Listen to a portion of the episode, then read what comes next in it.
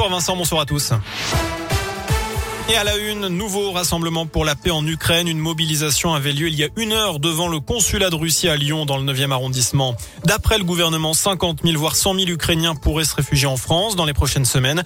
Pour le moment, 25 000 places d'hébergement sont disponibles sur tout le territoire français, dont 6 000 au domicile de familles qui se sont portées volontaires.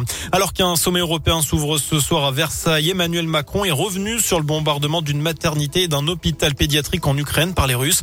Le chef de l'État dénonce un acte de guerre indigne il se dit inquiet et pessimiste sur le conflit en Ukraine. À retenir aussi la manif des psychologues. Aujourd'hui, ils protestaient notamment à Lyon contre le nouveau dispositif de remboursement baptisé Mon Psy, inclus dans la loi de financement de la sécurité sociale. Un système qui ne correspond pas à la réalité du travail sur le terrain et qui ne peut durer sur le long terme.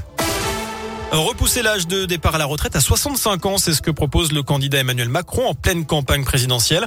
D'ailleurs, les soutiens du président sortent euh, une campagne, euh, lancent leur campagne locale dans le Rhône ce soir à l'occasion de l'avenue du porte-parole du gouvernement. À Lyon, en l'occurrence, Gabriel Attal est attendu à 20h à la mairie du 8e arrondissement. YouTube bloque la vidéo de campagne d'Éric Zemmour en France. Le candidat à la présidentielle a été condamné vendredi dernier pour contrefaçon de droits d'auteur après l'utilisation de plusieurs extraits sans autorisation. Il avait 7 jours pour modifier sa vidéo et en retirer les passages problématiques, ce qu'il n'a pas fait. Du basket à suivre ce soir avec de l'Euroleague. L'Asvel reçoit les Espagnols de Vitoria à 20h à l'Astrobal.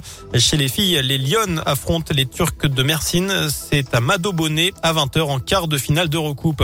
Enfin, le festival Quai du Polar revient du 1er au 3 avril prochain à Lyon. La programmation complète a été dévoilée aujourd'hui. 130 auteurs ou autrices sont attendus, notamment John Grisham, Guillaume Musso, Arlan Coben ou encore Deon Meyer. 80 conférences et rencontres sont organisées partout dans la métropole de Lyon. Alors si vous souhaitez plus d'infos, rendez-vous sur l'appli Radioscoop et radioscoop.com.